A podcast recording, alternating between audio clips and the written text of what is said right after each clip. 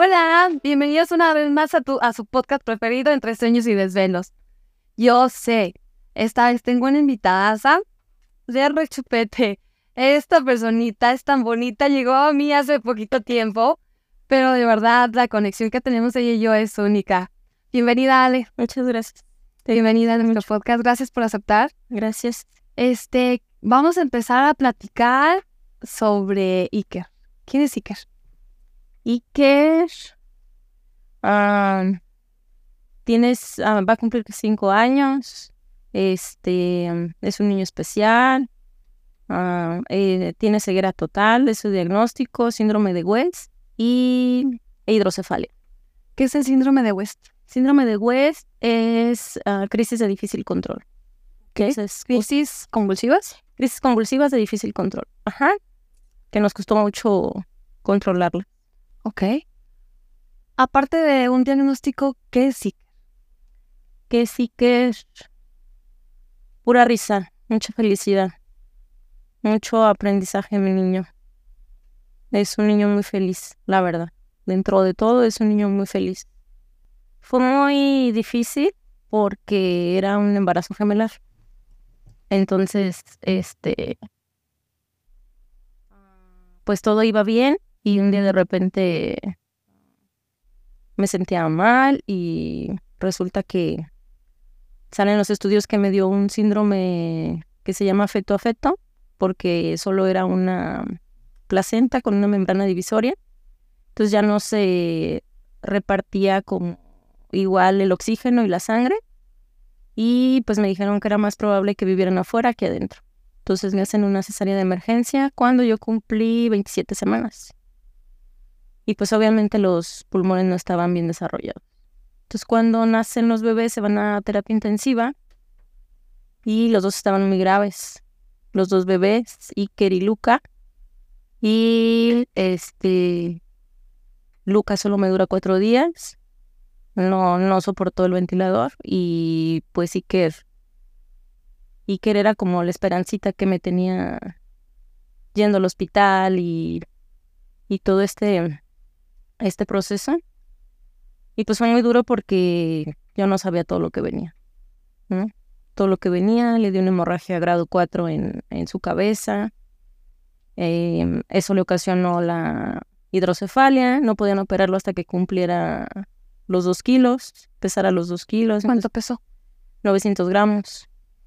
Entonces, como le daban de comer ellos con sonda muy poquito y había estado muy malito, este, pues la verdad es que no subía mucho de peso. Entonces seguía creciendo la cabeza.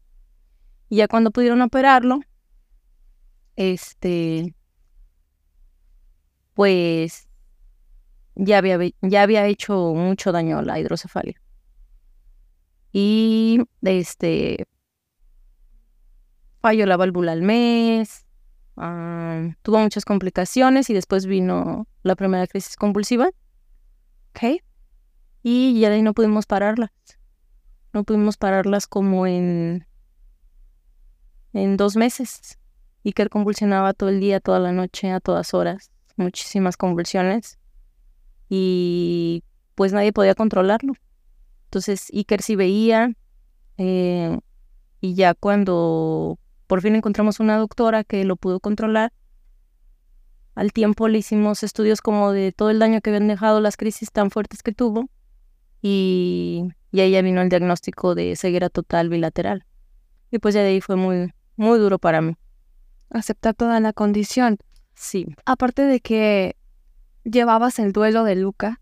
Sí, claro. Tenías que cuidar a Iker. Sí.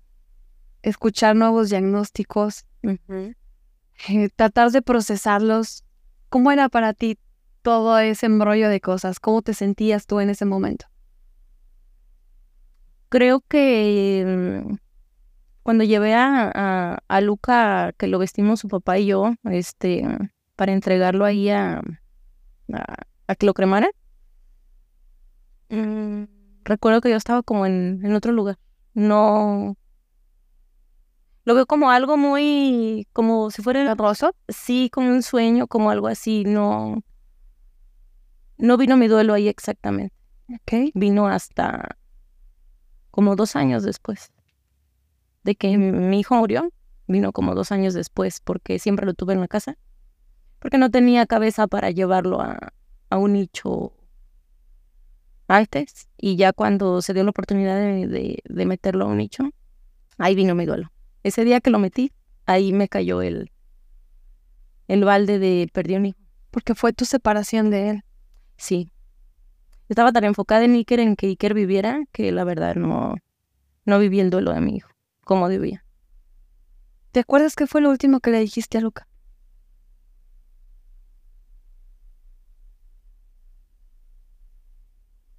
Que estaba muy bonito. ¿Y se fue con eso? Sí. Que estaba muy bonito, estaba perfecto, chiquito. ¿Y qué pasó después? Lo bautizamos, su papá y yo, y como a las dos horas murió. ¿Por qué lo dejaste ir? ¿Esta fue tu despedida? Sí. Una de tantas que tuviste. Sí. ¿Fue, tu primer proceso? Sí. Sí, esa fue. Creo que fue así. es muy complicado estar en un duelo, cuidar a Iker, todo este proceso. Eh, ¿Te sentías acompañada? Por mi esposo, sí. Por nadie más. Sí, no me sentía como. ¿Llegaste a decir, es que, ¿por qué lo estoy pasando yo sola? Tal vez sí esperaba más de, de, de las personas más cercanas, pero creo que cuando uno está en una situación vulnerable o difícil, se da cuenta uno que la vida sigue para todas las demás personas. Todo sigue pasando igual siguen trabajando, siguen haciendo su vida normal. El que está cayéndose en el mundo es eso. Hasta cierto punto también las otras personas están pasando por algo. Sí, claro. Pero nosotras, pero en el momento, queremos sentir como el apoyo de... El apoyo de... Sí, porque yo sí me sentía, aunque estuviera la gente ahí, yo sí me sentía completamente sola. Si es que nadie más está pasando por lo mismo que yo. Sí, nadie, nadie entendía nadie, y tampoco es como que llegues y digas, es que me está pasando esto, me siento muy mal, y ay, no, ni sabe uno qué, está, la, qué está pasando. Y ni sabes decirlo, tampoco, porque no sabes expresarlo, porque son tantas emociones, tantas cosas que hacer, sí. que es muy complicado. Sí. Esta parte de, de sentirte acompañada, me gusta porque cuando tienes un matrimonio te sientes acompañada por tu esposo, pero ¿qué pasa cuando ya no te sientes acompañada? es otro duelo a, al, al, dolor que venimos cargando nosotros, mamás especiales. Es, es otro duelo muy difícil porque está la parte de, de, tu hijo que te duele, que es algo que, que piensas que es el dolor más grande que puedes tener, que sí es verdad. Pero también viene la parte de, de tu pareja que escogiste y piensas que que va a durar toda la vida o que qué va a pasar, ¿no? Por una situación mejor y, y es otro duelo, otro duelo totalmente distinto, pero muy doloroso también, muy difícil. ¿Qué pasa con tu matrimonio? Creo que ya ahorita en este punto te puedo decir que Los dos obviamente somos responsables. Los dos... no hay víctimas, no hay, no hay, este... Fue de los dos, fue de los dos, pero... Y tampoco siento que haya sido la discapacidad de Iker o, este proceso. creo que cuando nos casamos, en algún punto muchas parejas, por lo que hemos platicado con más mamás y esto, sean o no especiales, el matrimonio viene por un de ah, ya está conmigo, ya tengo esta zona de confort de ya me eligió, ya le elegí y estamos solo nosotros. Ajá, estamos y ya no hago ese extra, ¿no? Ella se va a quedar conmigo siempre o él va a estar conmigo siempre y ya no se fomenta esta regar la plantita. Cuidar. Sí. de uno del otro. Claro. Entonces lo que antes se hacía con amor y, y, y todo esto bonito, después es como pesa un poquito. Puede pasar que nosotras como mamás nos enfocamos más en cuidar a nuestros hijos y dejemos de un lado de cuidar a nuestros esposos que, que ellos se sientan tan abandonados. Porque hay muchas parejas que conozco que están separadas. Entonces no entiendo esta parte, no sé si fue que, que se acaba el amor o se acabó que la atención ya empezó a ser más de este lado y que tu pareja necesitaba más atención y como no la siente se va. creo que sí puede pasar eso. ¿Qué dices? Creo que sí puede pasar. En mi caso no siento que que haya sido como tan tan principal ese tema. Creo que ya veníamos como con un tema de de, de, de no procurarnos como se debía o de no dedicarnos tiempo. Y con la llegada de Iker fue como, pues menos. Menos porque nadie, no permitíamos que otra gente lo cuidara porque nadie se ofrecía también, ¿verdad? También. Entonces, este, si éramos como los tres nada más, pero ya no había ese espacio de pareja de, de él y yo. Él y yo solitos, no. Y siento que también llegamos ya a ser solo las mamás. Ya no somos las Sí, creo que nos ven también de diferente manera. ¿eh? La verdad es que sí. Sí creo que que que cambia su visión de nosotros cuando ya somos mamás. Es como es la mamá de mi hijo, ¿no? O de mis hijos o pero ya no somos como como la mujer de esa mujer que, que, que, nos estaban conquistando y que nos gusta esto, o la procuro, o le invito a salir, o nos tomamos una copita los dos. Se pierde, se pierde y uno, uno lo pide o uno busca el momento o lo incita, pero después de tiempo que ves que no funciona esto, creo que uno se, se cansa mucho de pedir ese tipo de, de de atención. Sí. Sí, es muy, es muy complicado. Es que sabes que siento que han estereotipado esta, esta parte de solo ser mamás. Que una vez que eres mamá ya no te permiten ser, sentirte como mujer, vestirte sensual, no sé, como cosas así. O sea, ya tienes que vestirte hasta acá, bien tapada, que no te vean. Sí, claro. Este, encerrada en tu casa, cuidando a tus hijos, y se empieza a ver más ya esta parte de que, ah, mira, se puso bonita, se puso acá. Claro. Porque está descuidando al niño. Ajá, porque está descuidando al niño. Se, arregla, pero ve nomás cómo tiene chiquillo. Claro. Y nosotros, siento que en esta parte nosotros somos muy juzgadas en esta parte de que no podemos ser bonitas, y, y ahorita vamos a hablar de ese tema, no podemos ser bonitas y tener hijos con discapacidad. Claro. Tienes que verte bien fea.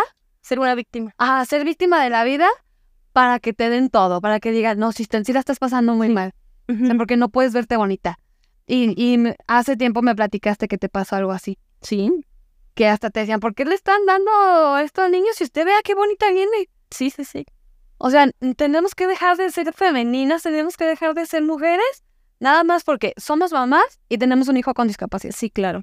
Eso es para la gente. Victimizándonos con, ay, no sé por qué me pasó esto a mí, eh, pobrecitas de nosotros, de nuestros hijos, y ya no tenemos derecho ni a a arreglarnos, ni a pensar en nosotros, ni un día salir a tomarnos una bebida con las amigas, ni a desvelarnos, ni a nada de eso. No, mucho menos. Sí, no. No, o sea, ya es que ya tienes que ser devota a tus hijos. Claro, claro. Independiente. Y traer pijama todo el día. Claro. Así nos quieren ver. Sí, la gañosa, y todo eso. Sí, sí, sí, creo que así nos esperan ver. Sí, y creo que más es parte de la sociedad de lo que nos han enseñado, que ahora que eres mamá ya no puedes hacer nada más.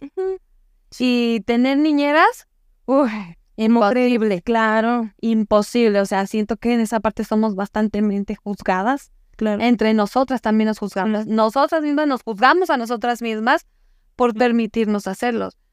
Algo que me agrada mucho de ti y que te he aprendido bastante es que empezaste a, soltar.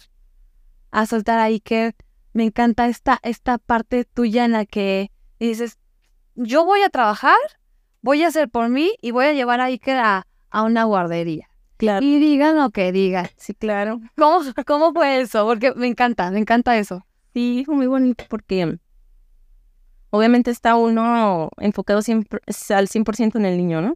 De que venimos de todo este proceso. Entonces, este, ya yo sentía que algo no estaba bien con mi matrimonio y dije, tengo que hacer algo para recuperar a la Ale que yo era antes, porque obviamente entra en una catarsis uno donde dices, ¿qué era yo antes de todo esto? Y un día viendo una foto mía dije, ah, yo era así y tal manera y, y me quiero, ah, sí, me gustaba la Ale que era. Entonces dije, quiero retomarlo y quiero empezar mi, a, a explotar mi parte profesional que me hace falta. Y dije, la solución es meter a Iker a la guardería. Pero, pues nadie cuida al niño más que yo. Entonces, no hay guarderías donde acepten a nuestros niños, la verdad no hay guarderías. Entonces, este, Dios puso en mi camino a una guardería donde lo quieren mucho, donde lo aceptaron, donde eh, Iker es el único niño especial en este momento ahí, pero ha habido niños anterior, anteriores a Iker. Y, y me ayudaron a soltarlo, a soltarlo, a, a irme tranquila a trabajar y tener como esa oportunidad de, de yo genero, de yo estoy distraída en otras cosas, el niño me extraña, pasamos tiempo juntos y ya cuando nos vemos es como, ya, ando al 100 para ti. Sí. Porque también hace falta esa parte. Claro, claro, hace falta el cuidado personal, el tener tu propio espacio. Sí. Me encanta que saliste del, del estereotipo de todas las mamás que, que ay, yo sigue siendo esa ay, nadie cuida a mi hijo, nadie sabe cuidarlo mejor que yo.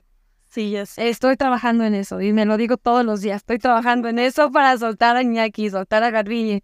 Soy muy posesiva de mis hijos. Sí, sí, Y me encanta, estoy aprendiendo bastante de ti, esta parte en la que empezaste a relajarte, empezaste a cumplir tus sueños, empezaste Sí. a ser independiente, que eso está padrísimo. Sí.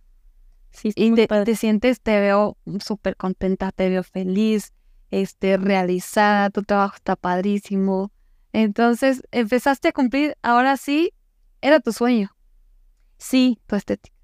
Tu sí, sí, pero no lo sabía. No lo sabía. Estaba muy, muy perdida.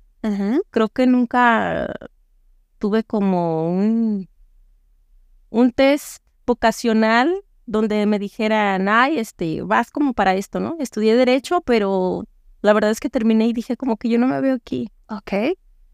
Y ya después dije, si me meto a la especialidad, este, tal vez agarro el rumbo, ¿no? Duré medio año nada más y dije, no, esto no es para mí. Y ya un día dije, creo que, que esto me gusta y le voy a dar por ahí. Ok. Pero obviamente con Iker fue muy, mucho más difícil empezarlo a explotar. Pero sí, ya ahorita que estoy en este punto, sí digo, qué bonito.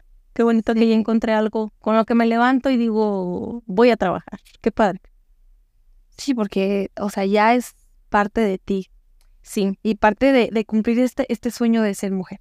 claro. Se cumple el sueño de ser mamá, pero también este, ser mujeres, estar completando esta parte de nosotras que perdemos Claro. a la hora que tenemos un, un hijo. Y lo perdemos en el momento en el que nos dicen mamá de Iker. Ah, sí. para acá. Sí, ya somos mamá de. Ya no somos Ale. Ya no eres por tu nombre. Ya te volviste la mamá. Perdemos identidad Sí, como mujeres, sí, como seres, siento yo que sí. te vuelves la, la chachita de tus hijos. Sí, es muy duro. Es muy duro eso Claro. y dejarlo y pensarlo dejar también es duro. Sí. Sí, sí, es muy difícil. Sí, la, la trata no era un chingo. Muchísimo. No, porque no. pues, yo todavía estoy en mi casa rascándome la panza cuidando a mis hijos. Pues creo que fue la necesidad y, y como este, darle este cambio a, a mi mente, porque yo estaba como, como un círculo vicioso, ¿no? Eh, más o menos bien, terapia, mm, duraba un tiempo bien y luego, ay, me iba bien profundo, y luego otra vez, otra vez, y así, otra vez. Y hasta que dije, no, creo que esto no, no, no va por ahí, tengo mucho tiempo de estar pensando cosas que no debo. Ok. Entonces ya ahora es como, como muy distinto. Toda mi mente enfocada en cosas distintas, que no solo es la discapacidad. Claro. Sí, y, y está, está bien porque al perdernos, al, al tener un hijo con discapacidad, a veces ya es muy difícil salir de ahí. Siento que ya es como remar entre cajeta. O sea, porque estás haciendo esto, pero la cajeta te agarra, porque está ahí, claro. No sí. te imaginas que sigues, sigues y sigues, Claro. y está, está muy cañón salir de ahí. Ujú. Me encanta que peleaste, que, que a pesar de la necesidad supiste salir, independientemente. Te enfocaste mucho en salir, las terapias que tomaste. ¿Quieres platicarnos de tus terapias? Sí. De- de- no sé de qué. Pues de todas, alternativas y no alternativas. Yo creo que he hecho muchas cosas para estar bien. Muchas, muchas. Una de las que más me ayudó fue, creo que la ayahuasca. Mi ayahuasca. Y fue muy, muy... Se expandió algo en mí que no sabía que existía. Fue muy doloroso, muy doloroso. Fue un proceso muy difícil porque te, te enfrentas a tus mayores miedos que, es, que, están en el inconsciente. Y fue muy duro, pero después fue muy bonito. Yo creo que nunca había sido tan feliz como ese día que tomé ayahuasca. Nunca. Ni cuando nacieron mis hijos, ni cuando me casé, ni cuando la escuela, ¿sabes? Ese tipo de cosas que dice uno, ay, es el día más feliz de mi vida. No. Ese día de la ayahuasca, yo dije, wow, qué feliz soy. ¿Qué te trajo la felicidad de la ayahuasca? ¿Qué momento que tú digas, este momento, este, esta iluminación que me llegó, me trajo la felicidad? Mm, sentí que estaba en algo oscuro, algo feo, donde estaba sufriendo mucho. Y, y tengo lapsos que no recuerdo de eso tan feo porque estaba muy bloqueada del miedo que yo tenía. Y después de que pasó cierto tiempo de estar en algo muy duro, este, que creo que eran mis miedos y mis traumas y todo lo que yo traía, este, sentí que brinqué así un hilito, una línea. Y ya ese hilito fue muy bello, total. O sea, primero vi a Dios,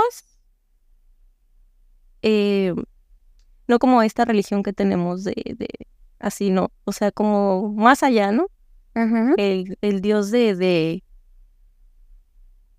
de a mí me interesan otras cosas, ¿no? Lo que está dicho como en la sociedad, sí, de ser buena persona, de aquí estoy, de, de, de todo va a estar bien, ¿no?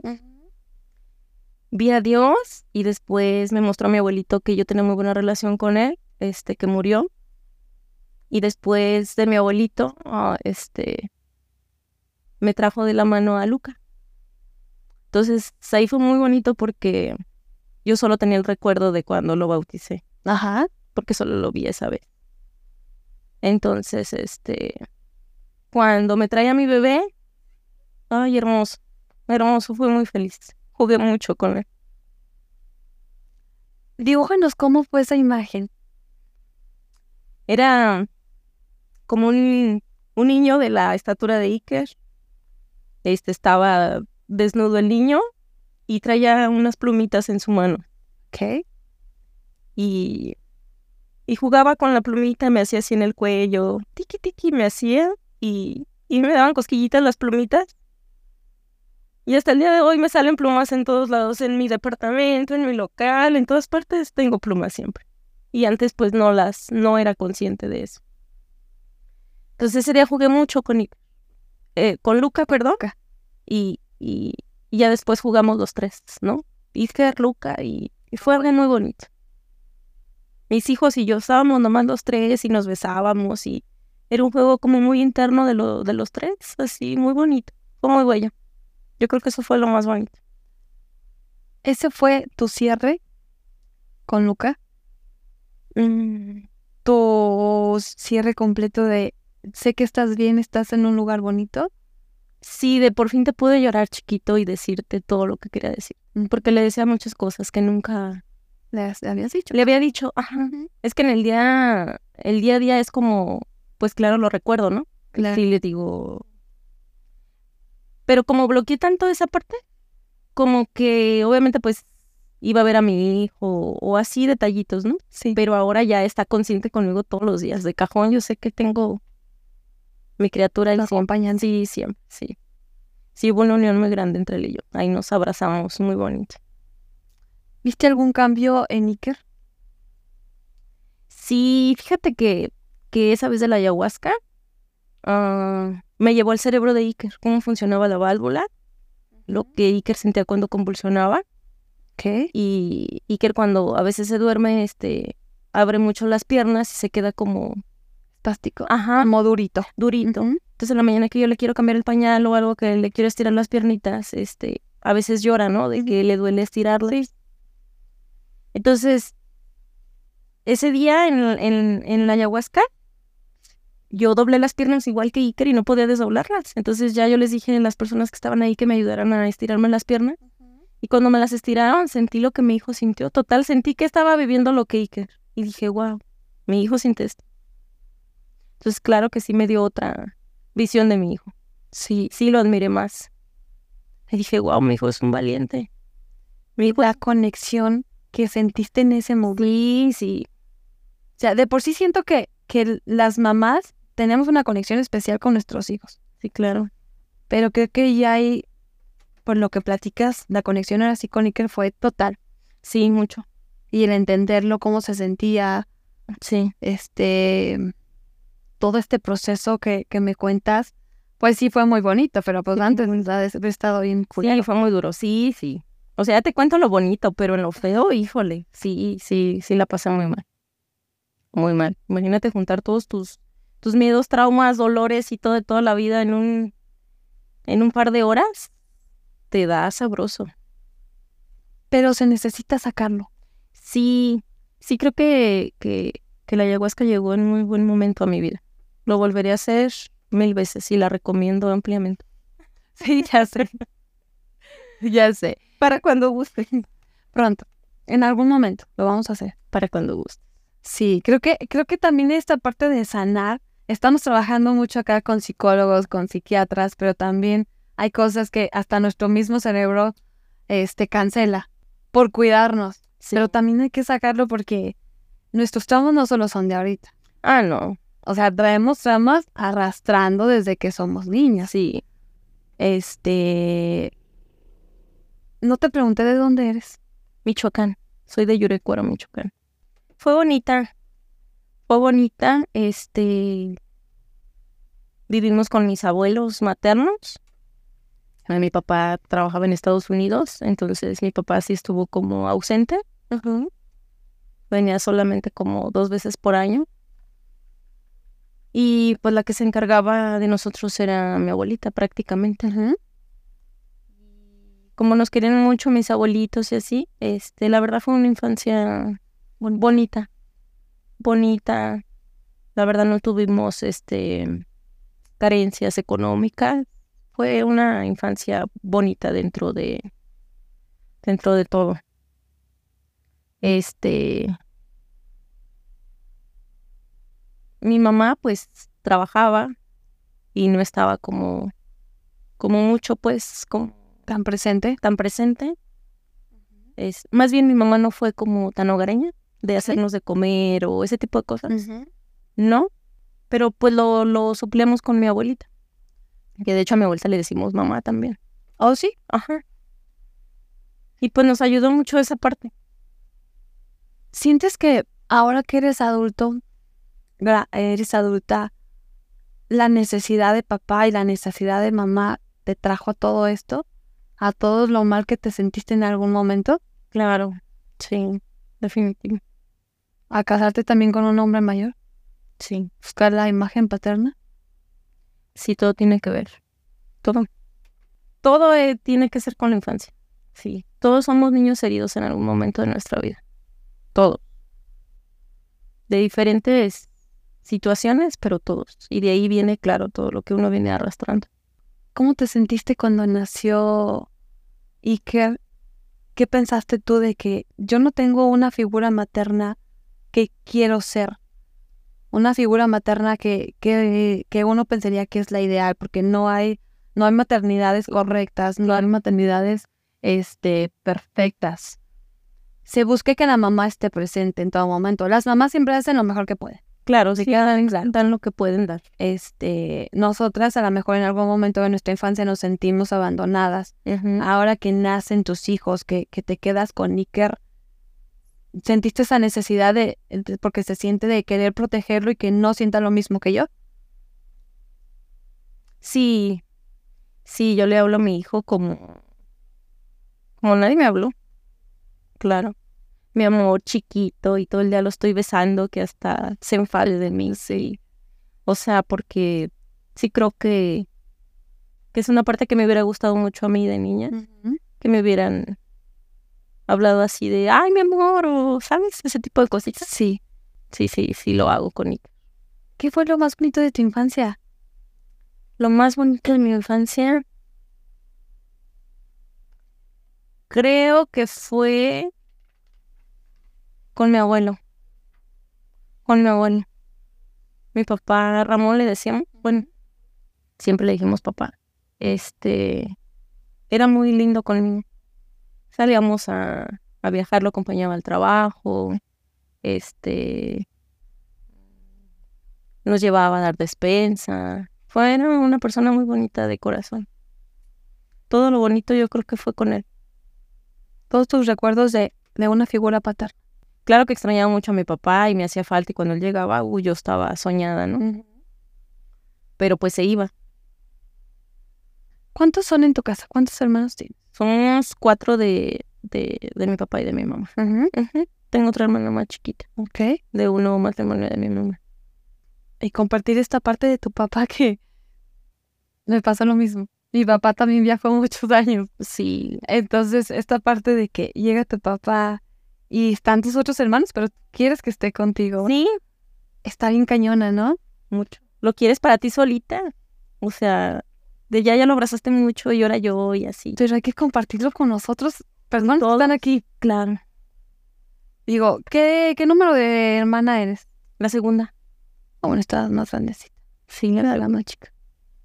Entonces sí, era la chiquita. Sí. Y sí, mi hermana me dijo, ay, me arruinaste la vida cuando llegaste. Y yo, ay, vine a iluminarles, por favor. Ahorita no estás entendiendo esta parte. Pero sí, o sea, también era esta parte de que quiero que mi papá esté todo el tiempo conmigo. Conmigo, sí, claro. Y no quiero compartirlo con nadie. Pero también el papá quiere estar con otros. Sí.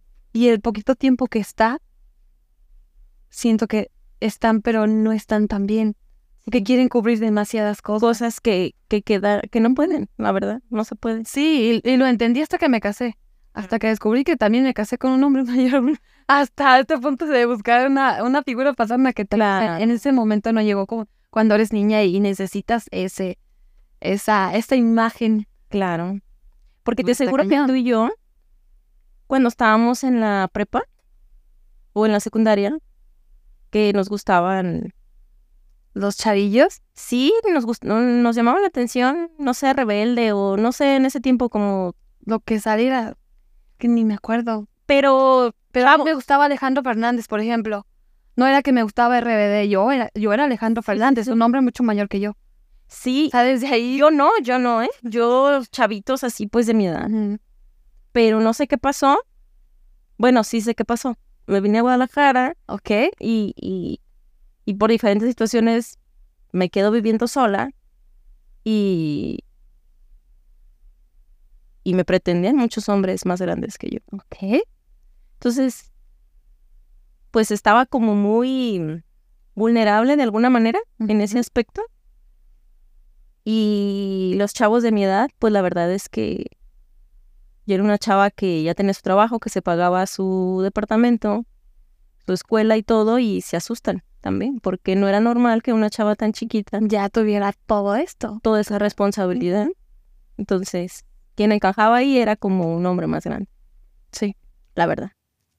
Que no tuviera miedo de, de una mujer fuerte. Sí. Que, que pues no, no depende de nadie. Mira, si te quedas, bueno, y si no, sí, yo le sigo. Sí. Está padre. No, yo sí, yo desde la secundaria Alejandro Fernández. Mis compañeros no me gustaban. Sí. O sea, entre más grandes, mejor. Sí. Y ya después dije, sí, mijita, estás dañadita. Luego leyendo mi, mi diario de niña, digo, ay, yo no sé por qué me internaron. O sea, desde ya estaba dando señales, bastantes señales de que algo no iba bien en este, en este business. Entonces, sí, pobrecitas. Pero pues mira, estamos en un proceso de ah, sí, claro, claro pues ya nos casamos con hombres mayores. No, sí, es bonito también. Claro. Es bonito también estar con alguien que sabe lo que quiere. Sí, es muy padre. Es muy bonito sentirse, este, ah, protegido en ese aspecto, que si tienes algún problema en cualquier situación, pues te dice, aquí estoy. Te apoya, claro. No nomás el, ah, es- es- échale ganas, Ajá. échale ganas. Sí, échale ganas. Fíjate que yo entendí esta parte del matrimonio cuando nació Iñaki. Que llega mi esposo y me dice, estoy contigo. Pero mi, mi cabeza estaba pasando por tantas cosas que yo, lo único que pensaba era que, que llore Iñaki, que llore, que llore, cuando lo saquen, que llore. Y él to- en todo momento me decía, estoy contigo, estoy contigo. Lo entendí hasta mucho tiempo después, dije, él sabía que yo me iba a sentir sola Claro, por todo lo que estaba pasando claro. y, y se quedó con nosotros. Sé que muchos papás cuando ven todo esto Corren. se van, les da miedo y se van. Sí. Entonces también digo, agradezco esta parte en la que el, el mundo... el- ajá, con hombres estables ante una situación así, Claro, que tal vez lo más fácil haya sido correr. porque es, es lo más... Como- con niños eh, que no tienen una discapacidad, corren. Más con niños que, que ves tú en Que niños. dices, chin, me va a traer mucho, me va a cambiar toda mi vida. Sí, Claro, y que está bien cañón. sí. Y se les agradece que se queden ahí, que sean buenos papás. Sí, sí, el papá de Iker es el mejor papá que le pude escoger a mis hijos. Una y mil veces más. ¿Crees esto que el destino ya nos tenía preparados con quién estar, con quién tener tus hijos? Sí, claro, sí, total. Y creo en las reencarnaciones y las vidas pasadas y todo eso, sí, Sí. claro. Sí, esto ya estaba pactado. Tú y yo estuvimos juntos en Ignacio. Claro, yo también digo. Estoy segura. O sea, estoy segura. Luego, luego vemos cómo lo buscamos. Pero sí, creo que, creo que esta parte, que tenemos esa conexión de que tenemos tantas cosas iguales. Sí, que Está bien cañona. sí, tenemos muchas cosas paz. Parece, me parece increíble todo, todo lo igual que somos. Sí, ya sé, de hecho. Y voy a platicar la, la historia de cómo nos conocimos. Saludaría. Estuvo, estuvo muy divertido.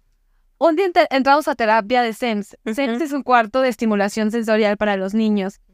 Y la terapeuta en ese momento íbamos saliendo, ni siquiera convivimos en, en ese momento de la terapia. Íbamos saliendo y dice la terapeuta, ustedes no se deben de conocer. Y yo, sí, pásame tu número.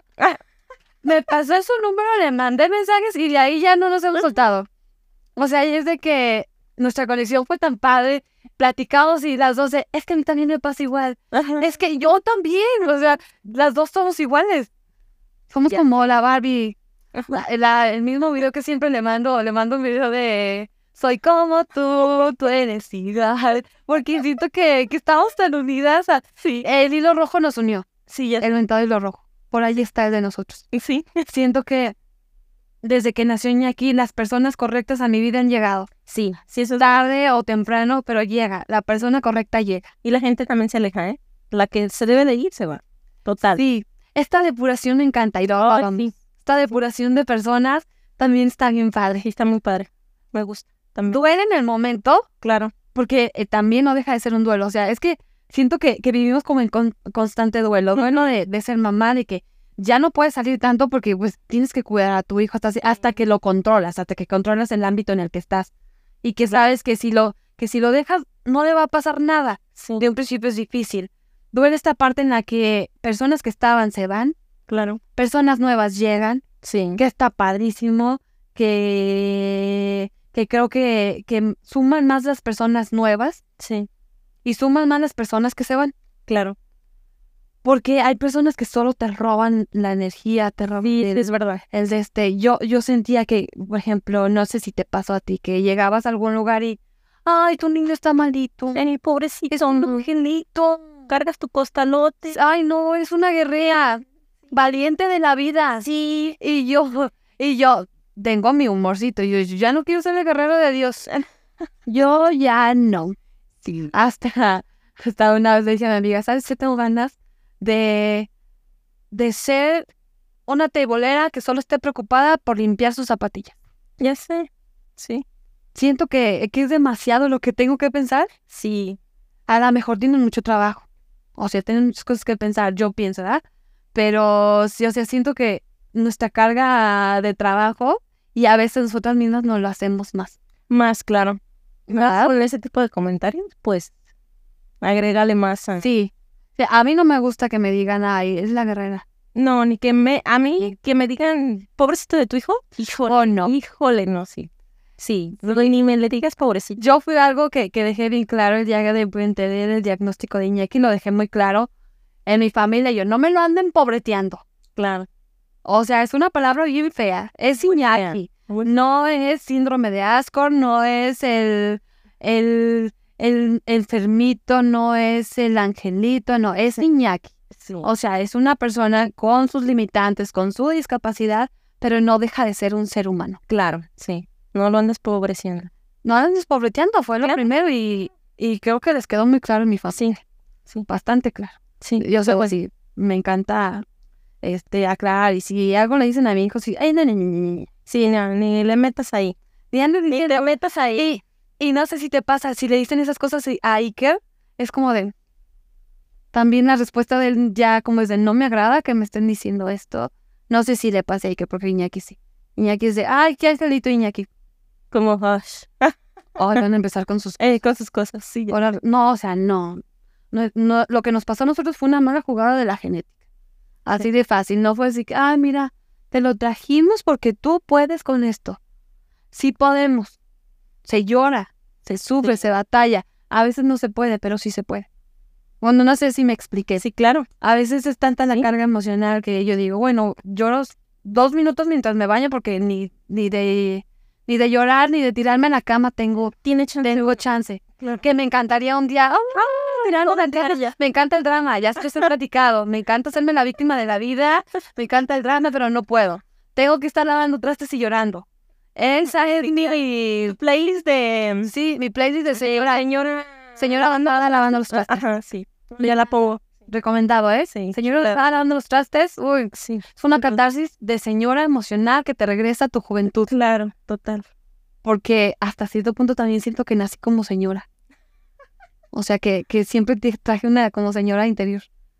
Que porque me gustaba Ana, Gabi- Ana Gabriel, Pancho Barraza. O sea, tenía siete años y me gustaba Pancho Barraza. En vez de que me gustara, no sé, Tatiana o Cri Cri. O sea, yo soy de rancho. No, no, está bien. No, sí, entonces mi mamá no, no era que en mi casa había canciones musicales de pimpones. No, no. O sea, eran eh, canciones así los cadetes de Linares. Claro, y- le tengo puro perro intenso y cosas de. Creo que por eso tenemos tan acelerados a nuestros sí. Rápido. Y que con Anda estresado, sí, yo le pongo sus audífonos. Le pongo así. A Raúl Alejandro, las que a mí me la bonita, y uno piensa, ¿convulsión o está perreando? está perreando. Y tú, ah, ok, está Que está perreando. bien, ¿sabes? Sí. Está gusto. Le pone, le pone los audífonos a Iker. Ajá. De hecho, una vez traía un audífono en la boca. Ajá. Te tocó. Ay, sí. Sí, eso. bien. qué- Sí, ya sé. Porque nuestros hijos no se mueven, pero el día que se mueven, hacen barbaridad de inmediato. Ya sé. Está, está bien divertido. Para que vean que no todo es drama, no te estresa, también pasamos cosas divertidas. El otro día, Garbiñe piensa que ella lo puede cargar. Ajá. Y pues lo arrastró de la, del sillón al suelo. Y yo, niña, no. O sea, no, le dice bebé, yo, está más grande que tú. O sea, no se mueve, pero está más grande que tú, entiende. Ah, Pero ella ya se siente niña grande. sí, ya ves. Pero Iñaki no lloró. Y yo, es que mi hijo, defiéndete, llora o haz algo. Estaba risi rice. Y yo, te encanta la vida mala. Me encanta la vida mala como a la mamá. No sé. ya, diga, ya. Este, quiero que platiquemos de un tema. Últimamente ha sido muy controversial Ajá. en la sociedad. Sí. Se acaba de, de hacer, de hacer legal el aborto. Ajá. ¿Qué opinas sobre eso? Porque muchas veces se le da esta opción a las mamás que vienen con niños con discapacidad o alguna enfermedad este, que no es compatible con la vida. Creo que la Ale de ahorita, en este momento con la que estás hablando, te dice que no me haría un aborto. Yo. Por todo este proceso que he pasado y eso, siento que, que no podría con eso. ¿Ok? Ajá. No podría con eso. Y de entraría para adelante. Creo que es complicado también pensar en, en qué voy a hacer. Um, porque está cañón también. Cuando yo quedé embarazada de Garbiñe tenía mucho miedo. Claro. mucho miedo de que naciera igual, porque implica demasiado. implica demasiado tener un hijo con discapacidad y, y no solo de cuidados, es emocional y físico, Claro. muy pesado. Entonces yo sí dije, ay, en algún tiempo estoy, yo sí estoy a favor. No de, no de estas, de situaciones en específico. Sí. Y si lo quieres hacer, adelante. Pero sí es algo que, que siento que, que también nosotros como mamás podemos hablarlo y decir, Claro. o sea, porque entendemos que platícanos este proceso de, de tu embarazo también, porque no lo platicamos. Sí. ¿Cómo fue tu proceso de quedar embarazada? Porque ahora dices que te cuesta mucho trabajo después de, tan, de tanto que le batallaste. Me casé y pues resulta que dos años, este, dijimos, pues ya será momento de tener un bebé y pues dejamos de cuidarnos y, y no pasaba y no pasaba y no pasaba, entonces ya fuimos con el ginecóloga y ya me dijo que me hiciera un perfil tiroideo. Mi perfil tiroideo salió que tenía hipotiroidismo y que eso causaba infertilidad si no está controlado. Y pues ya la ginecóloga me dijo, ve con un endocrinólogo, hasta que no te regule él, ya yo voy a poder entrar. Entonces me fui con el endocrinólogo, duré como año y medio para que me estabilizaran, porque se andaba muy mal. Y este, y después de ese año y medio, pues él me decía que, que ya naturalmente podría. Y no pasaba y no pasaba, y la verdad sí me sometí a tres tratamientos. Fue de inseminación. Este, nunca pasé a la, a la fertilización in vitro, solo a la inseminación, o sea, me extraían los mejores espermatozoides, este, los preparaban y en vez de que ellos hicieran el camino por mi... Con su propia cuenta. Ajá, los ponían ya en el lugar preciso y yo para esto estaba hiperestimulada, Ujú.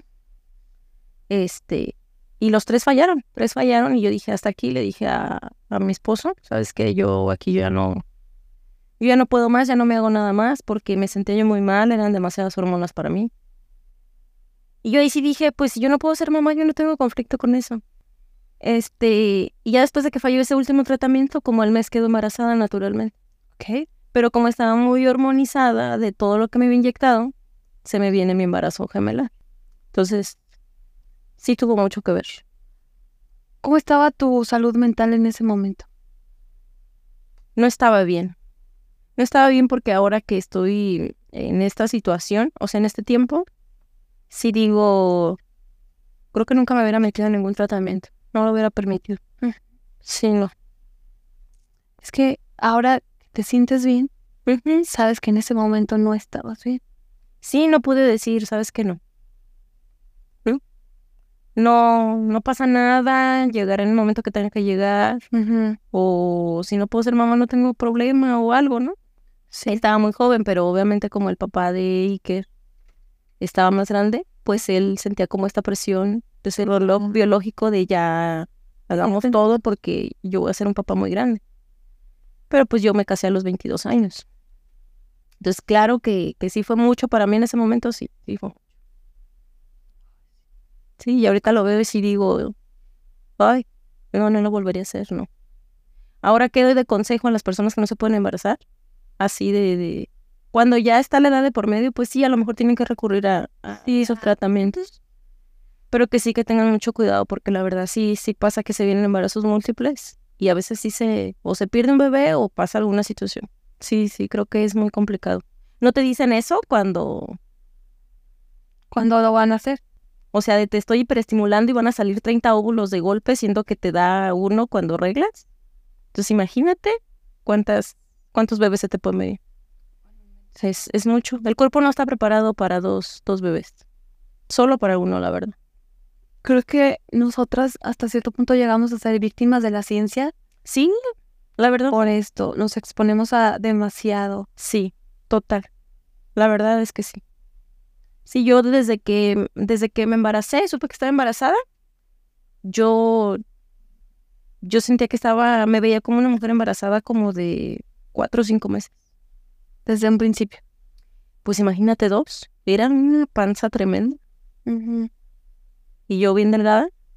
Era un en ratona. Sí, sí, sí, era una panzota. Pero era el peso, yo decía, ¿de verdad voy a aguantar? ¿Cuánto se aguantan estos embarazos? Así si se llega al final, porque era una panza tremenda. Entonces si dices, no, no hay manera, es muy difícil, un embarazo así. Ahora que ya estás en este punto, que ya tuviste tu embarazo, ¿crees que en algún momento tu cuerpo te dio señales de lo que iba a pasar con tu hijo, con tus hijos? No. ¿O no lo ves de esta forma? Por ejemplo, yo, yo, yo decía, es que estoy vomitando demasiado. Ah, sí, yo siempre me sentí mal todo el embarazo. O sea, todo el, todo el embarazo me sentí mal. Sí. Y era mi necesidad también de comer, comer, comer, comer, comer, comer, comer, comer. Porque algo me decía, es que tienes que alimentarlo, tienes que alimentarlo, tienes que alimentarlo. Algo me decía. Sí. Y ahora que lo analizo, digo, es que sí. El cordón umbilical tenía que venía con una arteria y una vena nada más. Entonces no estaba recibiendo ni todo el oxígeno ni toda la comida que él necesitaba. Por eso no se formó bien, o sea, su cerebro no se formó bien. Entonces, creo que hasta cierto punto hasta mi propio cuerpo me decía inconscientemente, me, me hacía hacer cosas, me hizo cuidarme demasiado, fui extremadamente exagerada en mi cuidado, ni siquiera me agachaba ni del ladito. Yo si algo se caía y lo dejaba y seguía. Porque yo sentía que nadie me toca, estoy embarazada. ni me ves porque estoy embarazada y pasa algo. Desde un principio que nació Iñaki. Y cuando tengo a Garbiñe fue todo lo opuesto. Ay, sí, no. Ay, sí, hasta empecé a entrenar. Yo empecé con todas mis ganas. Después ya tuve amenaza de aborto. Pero nunca me sentí mal. Nunca me sentí, o sea, mi cuerpo recibió bien a Garbiñe. A, pesar de esto, siento que la amenaza de aborto fue más por el estrés que yo sentía de, de saber que estuviera sana el, el Claro. Porque yo desde un principio cuando me enteré que estaba embarazada fue, de que, eh, fue así de que quiero que sea niña. No quiero, tiene que ser niña porque una niña tiene más probabilidades de venir sana. Y no es que no quiera otro hijo enfermo. O sea, amo a Iñaki con toda mi alma, pero tener otro hijo enfermo es muy complicado. Sí, es muy difícil. Se, ve, se ve. Este, yo veo amigas que también tienen dos, dos, dos hijos enfermos y, y también se les va la vida. Se les va todo ahí porque tienes que cuidar a dos personas que dependen completamente de ti. Entonces está muy cañón. Era lo que todo el tiempo yo pensaba. Y aparte tenemos que salvar un matrimonio si es que estamos en un matrimonio. Exacto. Y sostener más hijos o, o la familia o todo esto es muy difícil. Es un peso muy grande para nosotros. Muy difícil, muy difícil. Y siento que esta parte de, de ser la esposa es como cargar con todo. Claro. La esposa tiene que llevar el matrimonio a la par, llevarlo todo bien, acomodado, estar bonita, pero a la vez no tan bonita porque no puede ser tan bonita. Este, tener tu casa arreglada. Eh, o sea, siento que estamos muy juzgadas por todo, por todo, sin tener que cuidar todo ahora sí, todos los ámbitos. Claro. Y está muy cañón. Mucho. Y tampoco nos estamos haciendo las víctimas de la vida. Ah, solo estamos exponiendo la, nuestra nuestra parte de que nuestro sentir en, en esta situación, claro. Entonces, pues está, es a lo que voy, o sea, creo que la carga emocional está muy cañona y salir de esto cuesta trabajo, pero se puede salir. Amiguita, quiero que me digas de todo lo que has pasado, de todas las cosas buenas, malas, las mm, más o menos. ¿Cuál ha sido tu mayor aprendizaje? Mi mayor aprendizaje, yo creo que un amor incondicional, sin, sin esperar nada a cambio de mi hijo. Sí, creo que me hace ser una mejor persona, una mejor mujer.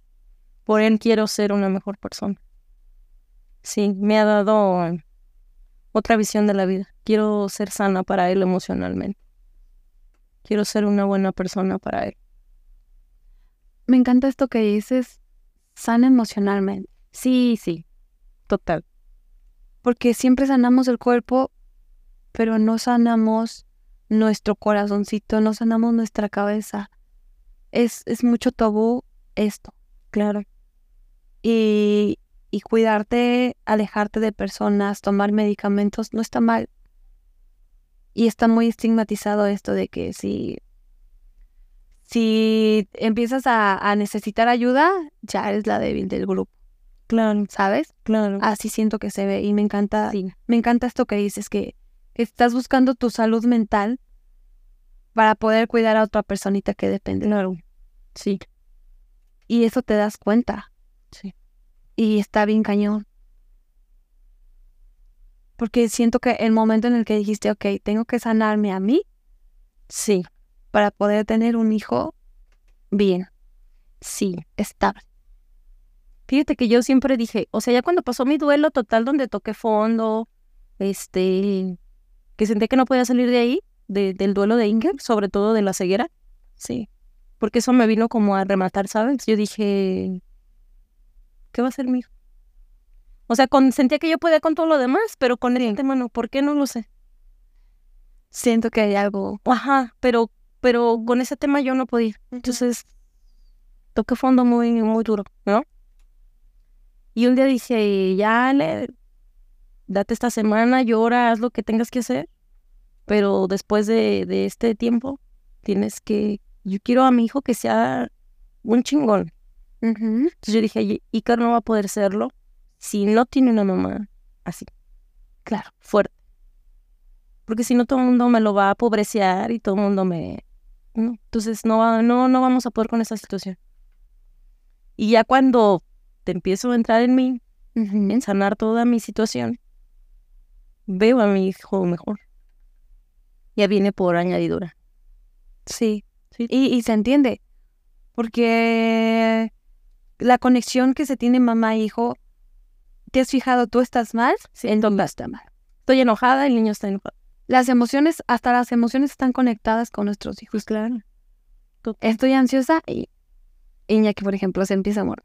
Y yo, ya, tienes que tranquilizarte por el bien de tu hijo. Entonces empiezas Sí, sí, sí. a cuidarte desde, desde ahí. Pues es que ya hay una personita que, que es como una extensión de un...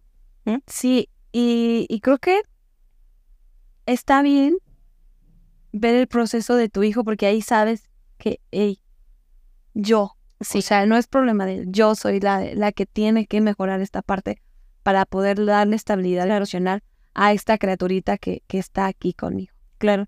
¿En verdad que sí? Sí, sí, sí. Siento que es bien importante. Mm, ¿Cuál fue el momento en el que dij- dijiste, esta es la nueva Ale?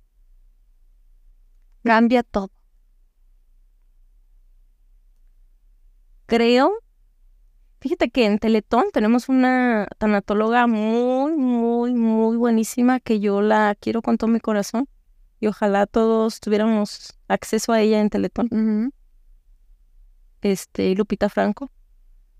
Y creo que fue también pieza muy, muy clave en este proceso. Pero así, punto de cuando yo dije, esta es otra Ale. Yo creo cuando tomé la ayahuasca, los niños santos y, y este taller que hice de sanando a mi niño interior, lo, lo activó al 100%. ¿Cuándo te cortaste el pelo? Sí, ahí toqué fondo. Sí, es un buen punto, fíjate. Ahí sí. Me pesaba tanto, era horrible. ¿Qué pasaba por tu cabeza? ¿Qué, qué sentías? ¿Por qué hiciste eso? Tanto dolor que sentía, no sabía cómo. No sabía cómo sacarlo. Sí, era un dolor tan grande que yo sentía. Era algo tan asfixiante, así como que sentía mi pecho. Que te estaban apretando, oprimiendo. Sí, y o sea, aunque me dijeran cosas de todo va a estar bien y así, me molestaba, ¿sabes? Era como, como nadie me diga nada. Es un dolor tan grande que siento que no, no, no sé cómo. Entonces me pesaba el pelo, no lo soportaba. Siempre he tenido mi pelo largo y, y no lo toleraba. Sentía un peso en mi cabeza así como, ¿sabes? Como que algo, algo me apretaba mi cabeza. Sí. Entonces me salía de bañar y para no sentirlo me amarraba un chongo y todo el día andaba con el chongo, pero yo sentía de todos modos un peso enorme. Y lo traía en mi mente, me voy a cortar el pelo, me voy a cortar el pelo. Y ya un día no aguanté más y, y fui y me corté el pelo. Dije, Ujú. córtamelo de hombre chiquitito. Sí. Entonces pues la chava no me conocía, obviamente pues me lo cortó, le pagué por el servicio y todo. Y no me importaba cómo me viera, Sí. porque yo siempre he sido vanidosa, la verdad. No me... Al estaba en otro canal ahí en ese momento. ¿Te estabas viendo tú al espejo mientras te cortaban el pelo? Sí, sí, sí me estaba viendo. Pero yo estaba en otra cosa. Dije que me olvidé de mí. Ya no era importante yo. Era como con, wow, nunca había sentido tanto dolor en mi vida como ahora. Así creo que lo sentía. Y este, ahí me perdí totalmente. Me perdí. Solo enfocada en mi hijo y, y yo no me importaba. ¿Cómo te sentiste cuando saliste de la peluquería sin cabello? Pues que ya no me pesaba la cabeza, pero sí entré en un, en un shock muy grande de decir, ¿qué pasó con la Ale?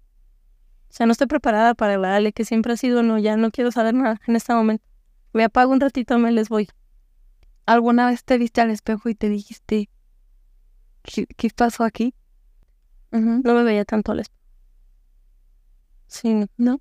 No, ni querías verte. No, ni se me sacaba las cejas, sino, o sea, ¿sabes? Como esa rutina que tiene uno normalmente me interesó. La verdad es que no. ¿Sentías que era otra persona en el cuerpo de Ale? Sentía que estaba como flotando en algo, como que algo no era, no estaba en este, en este, mi mente estaba en otra cosa. Estuvo muy cañón, ¿no? Sí, muy duro, muy duro. Sí, sí fue una situación muy difícil para mí. ¿Y cuándo empezaste a dejarte de cre- a crecer el pelo? De esa vez ya no me lo corté, o sea, siguió creciendo así, pero un día estaba viendo mi celular y vi una foto bonita donde estaba arreglada de tiempo anterior. Antes de cortar. Sí, claro. Y la vi y dije, me pedí tanto perdón y dije, ¿dónde, dónde te dejé? ¿Dónde andas? Y sí dije, no, ya, ya, ya estuvo de, de tu, tu dolor, tu tristeza, todo esto, basta. Y ahí otra vez, uñas, pedicures, lo que, porque eso me hace bien a mí. Todos tenemos diferentes cosas, pero eso a mí me hacía bien. Claro. Y, y ya, para cuidarme un poquito más a mí. ¿Te has fijado qué bonitos han sido tus procesos? Porque has caído súper hondo. Sí, Te sentiste en lo más hondo, donde ya, ya no puedes salir. sí, Pero resurge, eres como un ave fénix. Sí, sí, ya. Que te volviste nada, Eh, pero salió esta Ale, esta chingona, esta que, que aprendió demasiado de la vida, que la vida le dio mucho y cosas muy feas, y que me encanta ahora que me cuentas lo bajo que caíste y lo bonita que te ves ahorita, gracias. lo bien que te ves. Es que no es solo que te veas bonita físicamente, Sí, lo sé. eres bonita por dentro, eh, lo- das las cosas bonitas que tienes a los demás. Creo que esa parte está bien bonita de ti y me encanta, Ale, me encanta. Que, que ahorita que platicamos que, que llegaste en este punto de sentirte tan mal, que digo, wow, ahorita te veo, te veo, de verdad te veo, eres, y siempre se lo he dicho a las personas, son, son mi persona amarilla. Eres mi Sí, persona amarilla porque llegaste, llegaste como a dar luz porque así te veo yo. Qué bonito. Desde la primera vez que, que, que nos conocimos y que te pedí el número, o sea, porque fue como muy random Sí, nuestro, nuestro conocer, pero, ya sé. pero qué padre todos tus procesos. Has pasado por cosas bien cañonas, pero te has sabido Sí, sacar todo y sacar la versión más bonita de ti. sí, Y creo que estás trabajando tan bonito en ti que cada vez que haces algo nuevo por ti, descubres a la Ale mejor, sí. la nueva versión mejor. O sea, ya está esta nueva versión, pero está, es como el iPhone 13 y luego sigue el iPhone 14 y luego el iPhone, o sea, te vas Sí. mejorando en, en ti, o sea, en salud em- emocional, que es súper importante. Sí, Y me encanta y te digo que, que estoy aprendiendo bastante, bastante de ti y está está súper padre. qué bonita. No, tú. No, y yo de ti también mucho. Sí. Así somos. Ya sé. Ay, no. Entonces, eh, ya para terminar, eh, empezar a terminar esto, esta bonita plática, quiero que me, que me digas qué le dirías a la Ale que inició este proceso. La Ale de ahorita, ¿qué le diría a la Ale de un inicio? ¿Qué consejo te darías a ti? Que, que todo pasa y que siempre hay una lucecita al final del camino y que, que soy muy chingona y que soy muy fuerte y que, que sí, que ahí estoy yo conmigo siempre. Sí, sí, sí. Sí, sí, que me amo mucho. Sí. Es bien importante aprender a, a quererse a uno mismo. Creo que tienes que quererte primero a ti para querer a los demás. Sí. Sí, la verdad es que sí. Soy estrellado, pero sí es verdad. Sí, o sea, por algo, por algo, por algo estrellado. Sí. Porque es verdad. O sea, es que no puedes dar algo que no tienes. Entonces creo que la Ale de ahorita le enseñó mucho a la Ale de un principio. Sí. Y la Ale de ahorita ya curó a la niña Sí, ya. Que Ya está sané a mi chiquita. Sí. Sí, ya. y, y Ya somos- unido. A mí sí nos aman. Qué bonita amiga. Sí. Me gusta mucho eso de ti. Ahora quiero que me le des un consejo a las familias, a las personitas que están pasando por sus primeras, sus primeros diagnósticos, sus primeras internaciones. ¿Qué les dirías? Eh, les diría que no crean al 100% en los diagnósticos, no con el afán de, de que no sea cierto, sino que te dan un diagnóstico como duro, ¿no? Como la peor cara, pero que todo se trabaja con, con terapia y que sí hay muchos avances que uno no pensaba o que nadie apostaba por él y que de lo que te digan todo así el diagnóstico, tú digas, ah, ok, sí lo tiene, pero ah, no me clavo tanto. Sé que es difícil, pero sí, sí soltas. Sí. Yo siempre he dicho que un diagnóstico no define. No, no, la verdad que no. Te digo ahora con esto que pasó de, de que Iker no soportaba los ruidos, que, que probablemente tenga autismo. Al principio empecé como otra vez, ¿no? Venía esto otra vez porque dije, ya tengo paz, tranquilidad de los... eh, y, y dije, va a venir un nuevo diagnóstico. Y se viene un nuevo golpe. Sí, pero no ya ahora Con casa. Ya no... O sea, si me le ponen ahí uno más a la rayita, ya no me... No me quita mi sueño, pues. Tengo que trabajar de todos modos con lo que tenga Iker, tengo que Ujú. trabajar. Sí, siento que con el tiempo vas haciendo el, colcho- el colchoncito para no sentir tanto, Sí, ¿verdad? sí, definitivo. Sí. Total. Y ya mi, mi pregunta más importante, ¿cuál es tu sueño Mi sueño ahora como mujer? como mujer. Híjole, yo creo que me gustaría irme a vivir a, a un lugar con playa. Este, porque a Iker le gusta mucho el agua. Un lugar con playa o un pueblito así como de, de otro país. Me gustaría muchísimo. Un lugar como muy tranquilo. Me gustaría irme, irme en algún momento de mi vida a vivir Lo vas a lograr. con mi hijo. Sí. Viajar Sí. con mi hijo. Primero Dios. Yo tengo fake. Primero Dios. Al rato te voy a ver en Suiza. Ándale, Sí, sí. no les Te voy a decir, ya vente para acá. Sí, yo hoy, A visitarme. corriendo, pero está muy frío. está muy frío y yo me muero acá de frío. No, frío no, porque les hace daño a las crías. Sí, no, mejor Otro lugar. Este, no he pensado el lugar todavía, No pero sé, como un tipo... este, Es que se me vienen puras cosas de frío. Corea, por ejemplo. Pero no. no, no, es, no está tranquilo para Luna. Ah, necesitamos eh, las, las Polinesias, las islas. Ándale, como esos lugares que salen en, en las historias de, de magia y eso, Ay, que así, como mucho pastito y Ay, sí. así, Eh, no, relax. Hay una, hay una playa que las casas están como en, eh, como en el lago más bien. Ándale, Ahí, ¿verdad? así, bien tranquilo. Y andar en lancha todo el día. ándale, sí. Y sin zapatos. Descalzas. Ajá. Ay, me encanta. Sí, me las Me encanta esa idea. comiendo rico, con Sí. un vinito. Sí, te voy a acompañar. Ok, Vas a ver. te espero. Sí, vas a ver que sí. Ok. Este, Ale, pues no me queda más que agradecerte. Y gracias a ustedes por acompañarnos. Ya saben, síganos en nuestras redes sociales. Y denle like, ya saben, todo, todo ese rollo que se tiene que hacer. Los esperamos en la próxima. Hasta luego. Entre sueños y desvelos, una idea original de Anaí Barba. Producida por André García y Pepe Ávila Colmenares. Producción y postproducción, Laboratorios Corsario. Grabado por Brandon Reyes en Estudios Paloma. Conducción y guion, Anaí Barba. Camarógrafos, Osvaldo Ibarra y Jesús Franco. Todos los derechos reservados, Laboratorios Corsario y Anaí Barba.